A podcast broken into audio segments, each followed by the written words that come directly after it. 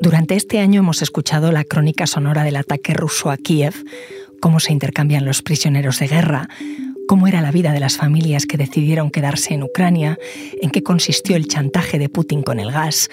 Nos preguntamos quiénes seguían trabajando mientras caían las bombas, si en la guerra valía todo, qué es el grupo Wagner o cómo es la vida de un combatiente internacional. Y todo con 12 compañeros del país que han cubierto el conflicto en Ucrania desde el primer día. A cuatro de ellos, Jacobo García, María Sauquillo, Cristian Segura y Luis de Vega, les planteamos para este episodio una pregunta que en realidad nunca les habíamos hecho. Soy Ana Fuentes. Hoy en el país, ¿cómo suena una guerra?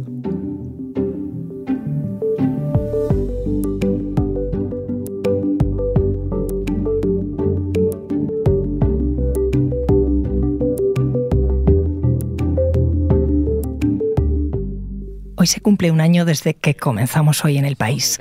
Aquella primera semana la redacción sonaba a teléfonos, a gente caminando por los pasillos, a reuniones sobre cómo abordar la guerra. Por eso, para responder a la pregunta de cómo suena un conflicto bélico, queríamos empezar con el primer sonido que escuchamos. Y este es el del periódico. reuniones de ministros de Exteriores y de Interior en Bruselas, que lo hará una Bernardo y otra Manolo. ¿Lo de Exteriores de qué va? Ellos son Luis Doncel, jefe de Internacional, y Claudi Pérez, subdirector del país. El aéreo tendrá que confirmarlo el SWIFT, que ayer lo hicieron en un comunicado con la Casa Blanca y tal. Y también... El día que estalló la guerra, mis compañeros José Juan Morales y Silvia Cruz La Peña cogieron la grabadora y se acercaron a la redacción. Las secciones ya se habían organizado en el periódico. Los periodistas María Sauquillo y Luis de Vega estaban en Ucrania cuando cayeron las primeras bombas. Ella estaba en el este del país, en el Donbass, y él en Kiev. Fueron los primeros que escucharon cómo empezó la invasión rusa. Pues mira, suena eh, a miedo, a incertidumbre, pero también a alegría y, y, a esperanza. Es un mundo enorme de contrastes, ¿no?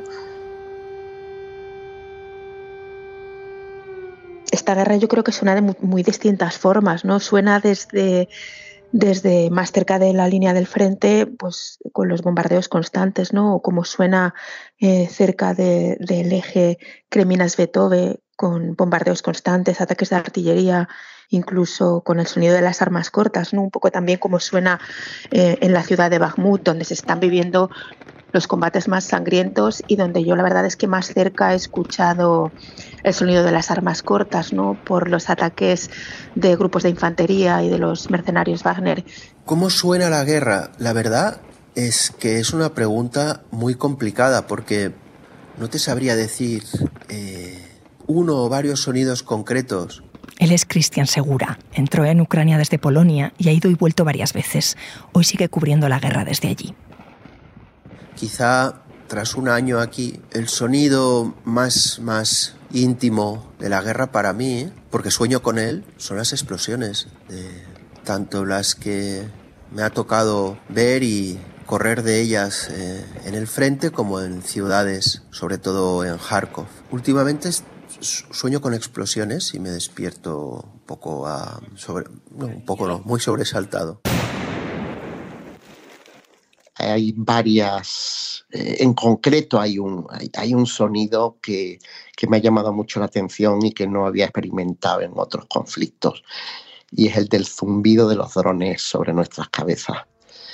en zonas próximas al frente, eh, reconozco que me da muchísimo miedo escucharlos, eh, porque no siempre se ven, y, ni siquiera puedes saber si son drones del ejército de Ucrania o, de los rusos. Es algo parecido a un pequeño motor, según la altura a la que se encuentre, ya digo porque si está nublado a lo mejor no lo ves, o si hay árboles, pero podríamos compararlo según la altura o el viento a un pequeño motorcillo o incluso a veces como al zumbido de un moscardón. Esta guerra me suena anacrónica. El que habla es mi compañero Jacobo García. Cubrió la guerra durante la primavera de 2022. Eh, todo es antiguo, todo es viejo, la dialéctica que se usa, las declaraciones, las armas, las líneas, las frentes, las trincheras, todo parece de otra época. Uno ha crecido pensando que las guerras del futuro serían distintas, que serían tecnológicas, que la diplomacia tendría sentido, que los organismos internacionales cobrarían vida y tendrían alguna importancia, y al final hemos vuelto a la dialéctica pues más primitiva, donde se vuelven a usar palabras que parecen de la Guerra Fría, ofensivas, trincheras, muertos, enemigos, eh, misiles, bombas, bombas Lapa. Eh, la única novedad casi tecnológica ha sido la incorporación de drones, pero todo lo demás... Si estás en el frente, una expresión es muy inmediata. Estas, estos obuses eh, van acompañados de, lo que se llama un silbido, ¿no? y el, el, silbido de un misil son tres segundos. El tiempo que tienes si el misil va a caer cerca de ti, lo oirás tres segundos aquel silbido. Y después lo que viene es, eh, dependiendo del tipo de explosivo y de la cantidad de explosivo que lleve el misil, sentirás que el, el suelo se abre bajo ti. Y de hecho, si te sirve como anécdota, yo a mi compañero Cristian le llamo el pistolitas, porque Cristian eh, sabe mucho más de armamento que yo y, con frecuencia recurro a él para que, me ayude y, me instruya. El golpe que supone eh, estar cerca de la explosión de un Iskander, si no lo vives es difícil de, de describir. Si un zambombazo es de salida, es decir, de la defensa antiaérea de Ucrania, o de llegada en forma de, de misil ruso. El zumbido es distinto. Un misil que han lanzado eh, las tropas rusas sientes eh, la caída, ¿no? Y un poco, pues, eh, inmediatamente empiezan a sonar sirenas o a desplazarse personas hasta allí. las alarmas antiaéreas. Ese es el sonido que yo había escuchado, las alertas sísmicas de, de México, que son diferentes y, también acojonan muchísimo. Cuando son alerta sísmica se te mueve todo, no sabes cómo vas a, terminar, no sabes qué viene, qué dimensión tiene. Y es con la alerta antiaérea los dos sonidos más inquietantes que yo he vivido en mi vida. Es la sensación de que viene algo horrible y que tienes unos segundos para ponerte a cubierto. El tema de la guerra es que al final las personas se van un poco acostumbrando a todo, ¿no? Es como el sonido de las sirenas, que llega un momento en que mm, se convierten como pues en un rumor de fondo, ¿no?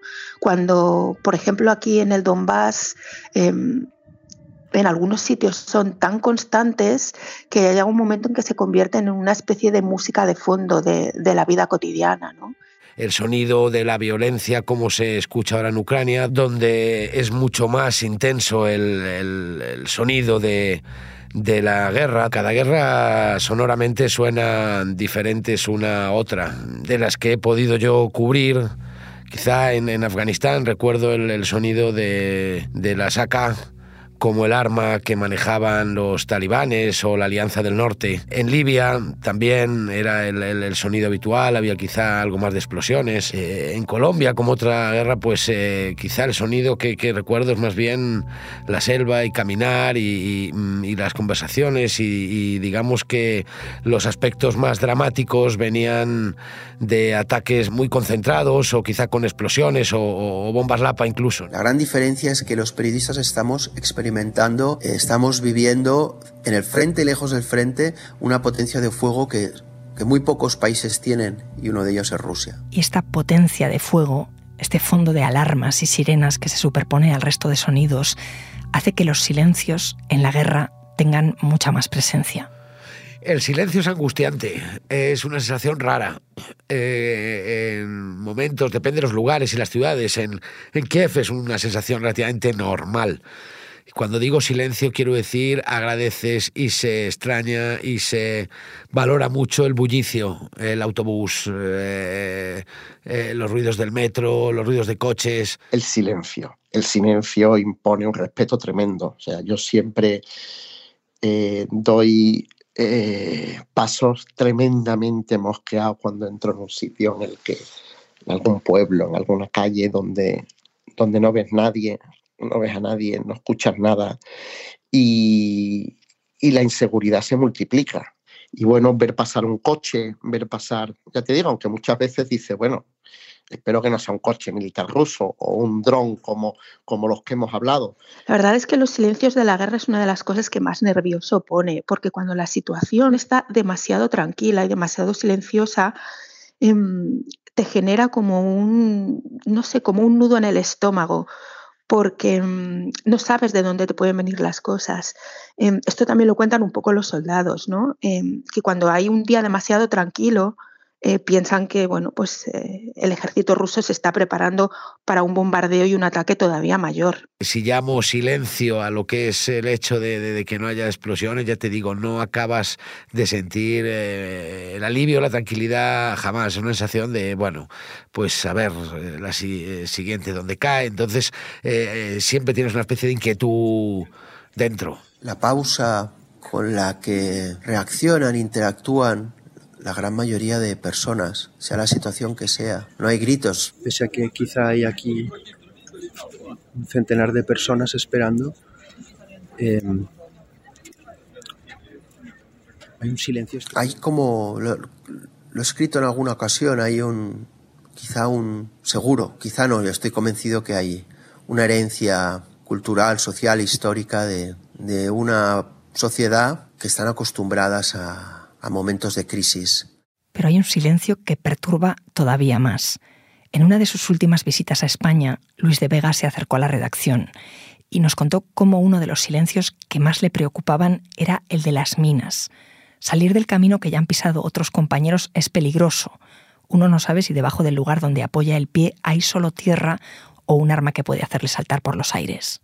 Es tremendo. O sea, es algo de lo que estamos empezando a hablar ahora. Están desminando a todo trapo todo el país, pero, pero es muy difícil de, limpiar toda la zona que ha sido ha sido minada. Ha sido el ejército ruso el que ha dejado minas de, todo tipo, desde minas, artefactos trampa en vehículos y en casas de civiles o en jardines para que cuando la, gente, la población vuelva a casa pues les estalle, a un tipo tremendamente malvado de, minas que les llaman las minas mariposa, que a veces eh, son de color verde y los niños pueden acabar confundiendo con, un juguete.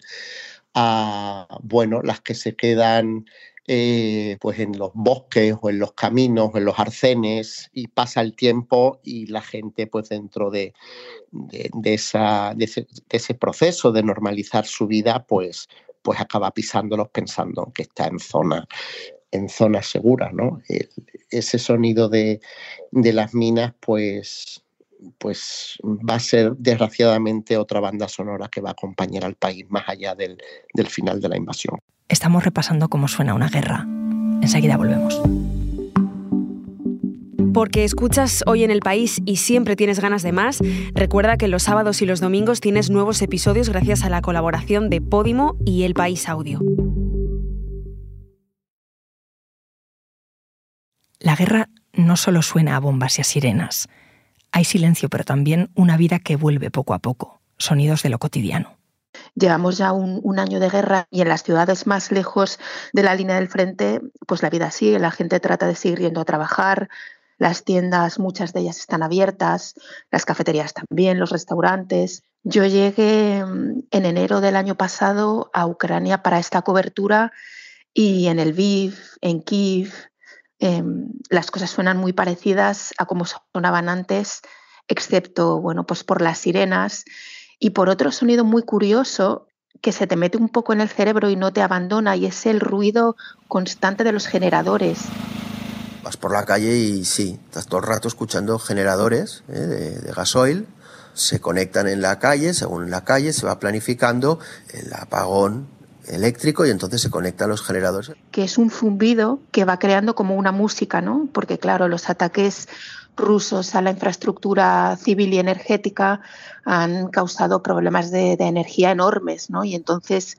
pues muchos sitios para permanecer abiertos necesitan pues, generadores para poder, poder subsistir. Aquí en Bakhmut la vida se abre paso poco a poco y aunque hay muchos locales cerrados todavía... En Bakhmut, Jacobo grabó el ruido de los locales y los comercios que volvían a abrir.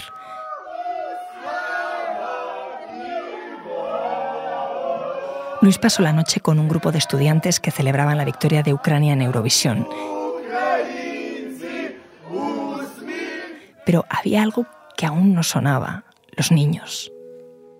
Me llamaba muchísimo la atención cuando, cuando Kiev se vació prácticamente, Kiev tenía más de 3 millones de habitantes, y casi no había niños es decir, eh, era, era muy raro encontrarte por la calle a un menor de edad acompañado de, sus mayores, casi todos se fueron. Y por eso había días que me, me asomaba a la ventana de mi habitación porque Kiev está lleno de parquecitos y, me alegraba escuchar el rechinar de algunos columpios a los que eh, algunas madres acudían para, para que los, los chavales pues, pues pasaran, pasaran la tarde, ¿no? Y, y luego, pues también me llamó mucho la atención, eh, más allá de esos columpios, el, cuando empezó a regresar la gente a casa, el sonido de los primeros atascos. Eh, los claxons, los, motores rugiendo, los, es un poco la, sintonía de una ciudad que se resistía a morir por el miedo, por el acoso de, las tropas invasoras y que se centraba más en, recuperar la, normalidad de su vida cotidiana. Eh, quizá una de las sorpresas en alguna ocasión fue escuchar eh, música. Era lo que más me costó asimilar que había una especie de lucha por volver a cierta normalidad y hacía que en algunos lugares o algunos locales eh, se empezara a poner música o a, ver grupos incluso en directo. Recuerdo además una crónica para el, periódico precisamente contando este contraste, como en la ciudad de Odessa eh, pude ir a un par de, de, clubs donde había música en directo y a la vez eh, eran lugares que estaban protegidos con sacos terreros, donde los jóvenes entraban con cierto temor,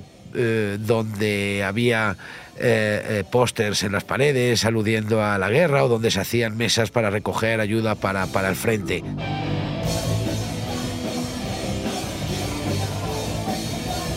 Eh, me sorprendió porque no la asimilas bien.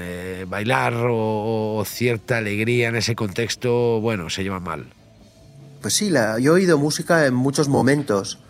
Ah, la, tradición, por ejemplo, hay tradiciones como acompañar la llegada y salida de trenes con antiguas eh, grabaciones, de, de, de, gramófono, o sea, de discos antiguos, música que ya, ha sido heredada de, la época soviética que suena en el trasiego de los pasajeros que llegan, que, embarcan o, o, desembarcan de trenes. Es una maravilla. A mí me, admito que según las estaciones lo que suena es diferente. Te diría que mi música favorita de recepción de pasajeros es la de la estación de Odessa. Nunca nadie me ha sabido decir de qué canción se trata y bueno, muchas veces utilizamos, por ejemplo, esta aplicación Shazam para descubrir de qué se trata y no, en Shazam no aparece porque son, es música eh, que ya solo suenan en estaciones de tren. Yo me pongo música para mí la cotidianidad es que yo siempre escribo con música. Yo me, suelo concentrar bastante bien y mm, yo me pongo los cascos y puedo escribir prácticamente en cualquier sitio, pero intento hacerlo pues siempre con música. Y para mí la cotidianidad de la guerra es, es también el sonido del circular por las carreteras, ¿no? Porque claro, eh, Ucrania es el país más grande de Europa y aquí nos movemos mucho en tren, en coche, y ese sonido también, también es muy cotidiano. Y de Ucrania pasé a, México. Y, en un lugar eh, bullicioso, eh, follonero, alegre, divertido como es México, la sensación y la, y la invasión de sonidos, el organillero, el que vende tamales, el que grita en la calle, eh, las campanas del barrendero, de la gente que vende gas, de todo ese bullicio, eh, fue una sensación de reencontrarme con los sonidos que me hacían feliz y reencontrarme también eh, con la vida en el sentido pleno de la palabra. Eh, pasar de un lugar como Ucrania, ahora eh, entristecido y, adolorido, y pasar a un lugar como México, que es colorista y vital, es una sensación de, de amar todavía la vida con más fuerza, si cabe. Esta guerra tiene también una barrera sonora por el idioma En las crónicas y los audios que nos han mandado Jacobo, María, Luis y Cristian durante este año sonaban el inglés, el ruso y el ucranio, también las voces de los intérpretes que los acompañan cuando trabajan. Pero después de tanto tiempo lejos de casa, queríamos saber qué palabras en ucranio se les han quedado a nuestros compañeros, cuáles han aprendido. Bueno, pues eh, generalmente eh, pues el, yakoyub, el decir gracias, es, ya les arranca una sonrisa, no imagino que por la forma en la que, en la que lo, pronuncias. En esto, en esto también es decir que el compañero Cristian nos lleva una enorme ventaja y, es, es un alumno eh, muy, muy avanzado y, y, eso se nota. Por ejemplo, una muy importante es triboga. Triboga quiere decir alarma. Dobre day es buenos días, no sé, Jax Prave, ¿cómo estás?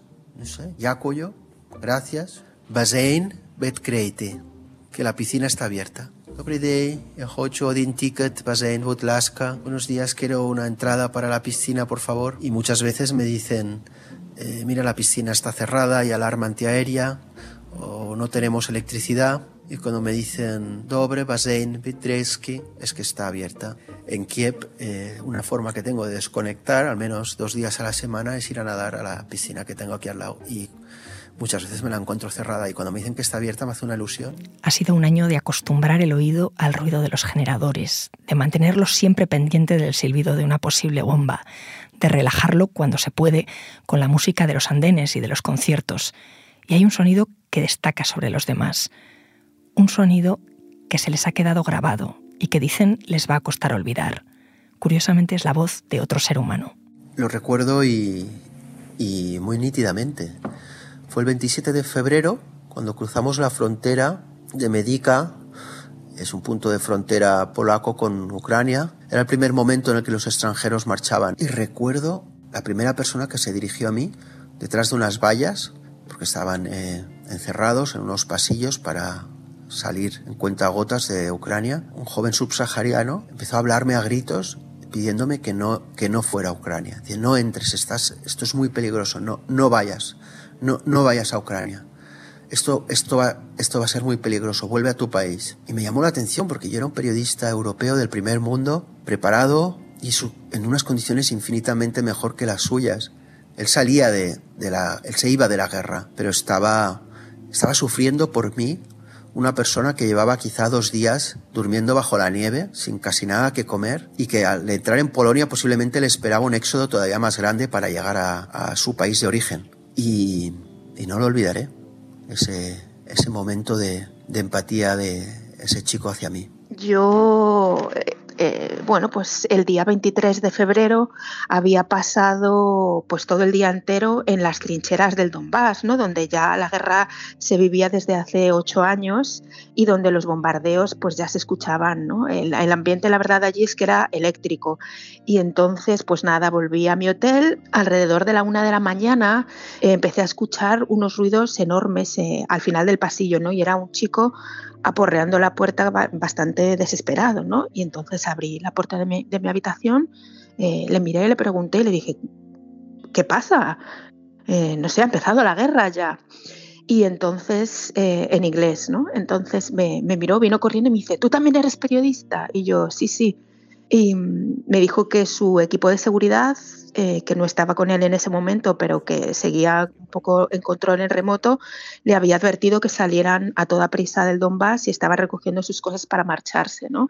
Y después empezó el discurso de Putin con ese sonido furioso, ¿no? Diciendo que iba a lanzar una operación militar especial.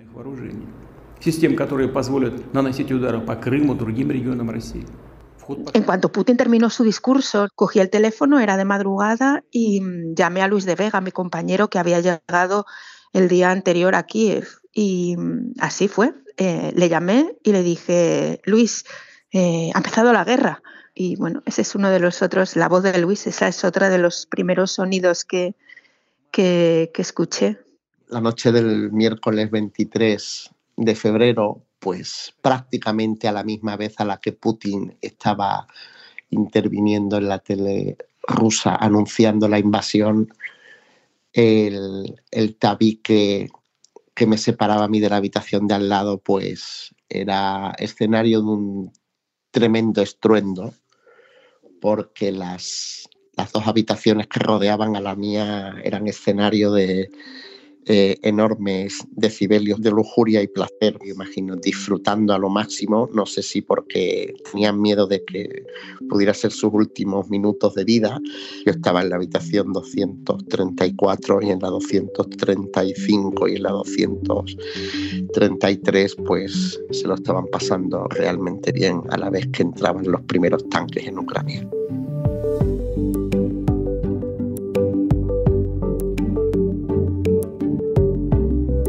Este episodio lo ha realizado Jimena Marcos. Las grabaciones en estudio son de Nicolás Chabertidis y de Camilo Iriarte. El diseño de sonido es de Nacho Taboada. La edición es de Ana Rivera y la dirección de Silvia Cruz La Peña. Yo soy Ana Fuentes y esto ha sido Hoy en el País. Mañana volvemos con más historias. Gracias por escuchar.